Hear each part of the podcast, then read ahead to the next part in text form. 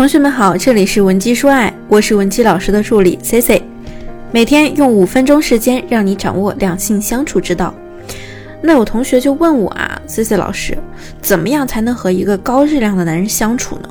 难道就是让这个人吃饱穿暖，给他洗衣服做饭吗？我告诉你，当然不是啦。我们要分为以下几个步骤。今天呢，C C 老师啊就给你一一的讲解。首先啊。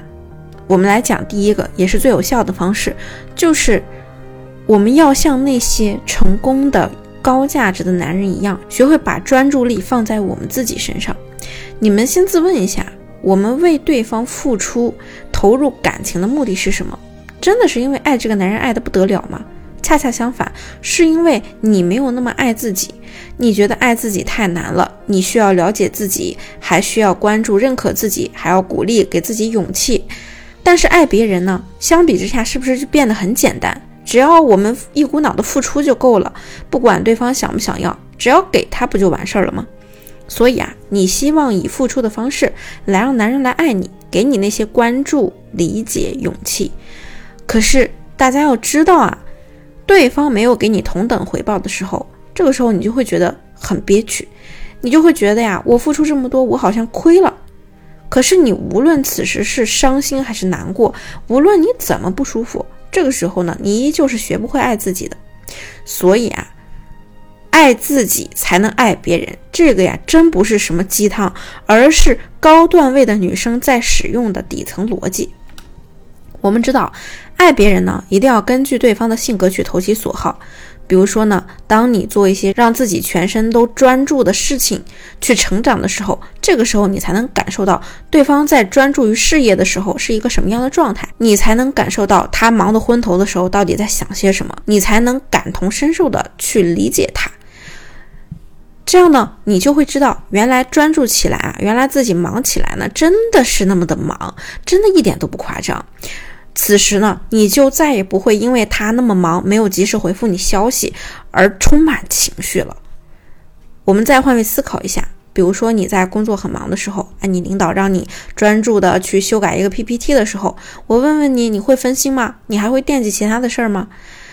因此啊，我们付出的动作不是说想去博取对方的关注，也不是说想索取什么，而是强者才会给予我们的能量。所以呢，咱们可以去向下兼容，本来呢就是强者才会做的事情，咱们呀居然能向下去兼容它，哎，咱们一定不要去消耗自己。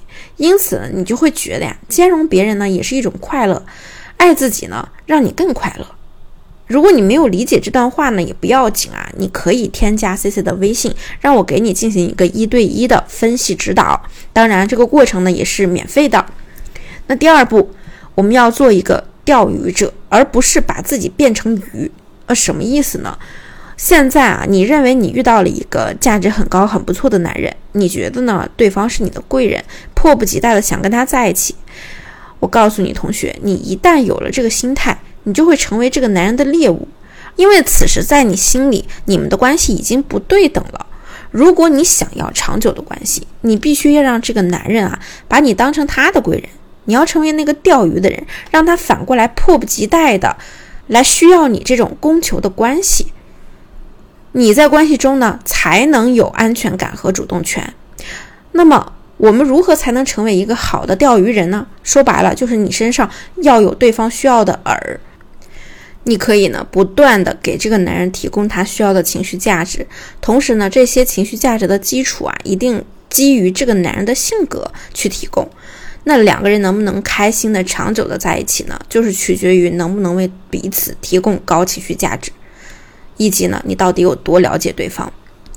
我告诉你啊，男人的骨子里呢，其实是比女人更需要情绪价值的。比如，男人跟你说：“哎，我以后啊都不去喝酒应酬了。”你知道这是因为他最近太累了，所以才这样说。哎，那你就可以接着他的话说：“看来你肯定是应酬完之后啊太疲惫了。我觉得呀。”你在人际交往应酬这一块儿啊，真是太厉害了。那么兴许呢，接下来呢，你就会在他的谈话里呢，听到他跟你讲应酬的艰辛啊，奔波的辛苦啊，以及在他身上发生的形形色色的事情。那这个时候，你倾听的同时呢，可以时不时的追问一句啊，我跟你说这事儿啊，我发现啊也只有你能干成，也就是你能把这个单子给拿下来。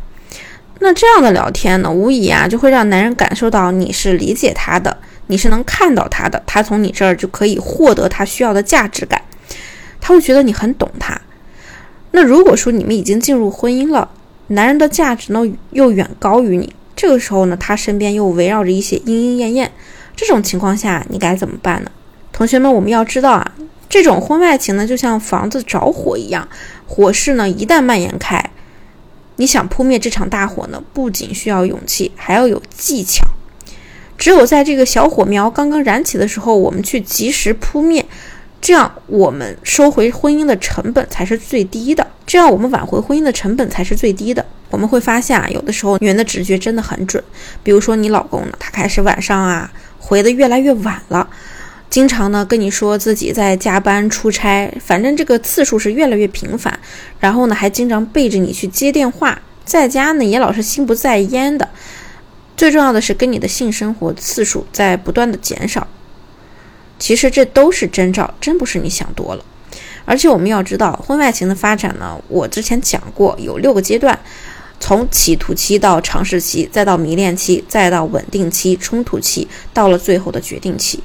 我们要做的呢，最好就是在这个企图期和尝试期啊，前面这个端口就把火苗给扑灭，否则当这两个人进入这种迷恋期和稳定期，后面呢就越来越难掌控了。如果遇到了这种情况呢，你也不要慌啊，因为你一慌呢，特别容易进入两个误区。第一个误区呢，就是明知道对方有对不住你的地方。你也不太敢吭声，生怕跟他摊牌之后呢，会出现对方跟你离婚啊，自己人财两空，啥也没有的这种局面。这样呢你不仅仅是助长了婚外情的气焰，你自己早晚是会被他扫地出门的。那另一个误区呢，就是你可能会开始步步紧逼，恨不得呢每天都跟男人吵，闹得人仰马翻。最后呢，你把对方对你的唯一一点愧疚感也给做没了，直接把他亲手推给了第三者。我们要知道，这两种做法都太极端了，不可取。一般出现这种情况的夫妻呢，大部分呢都在三十五岁到四十五岁这个关口。女人这个时候啊，这个外表的吸引力在逐渐下降。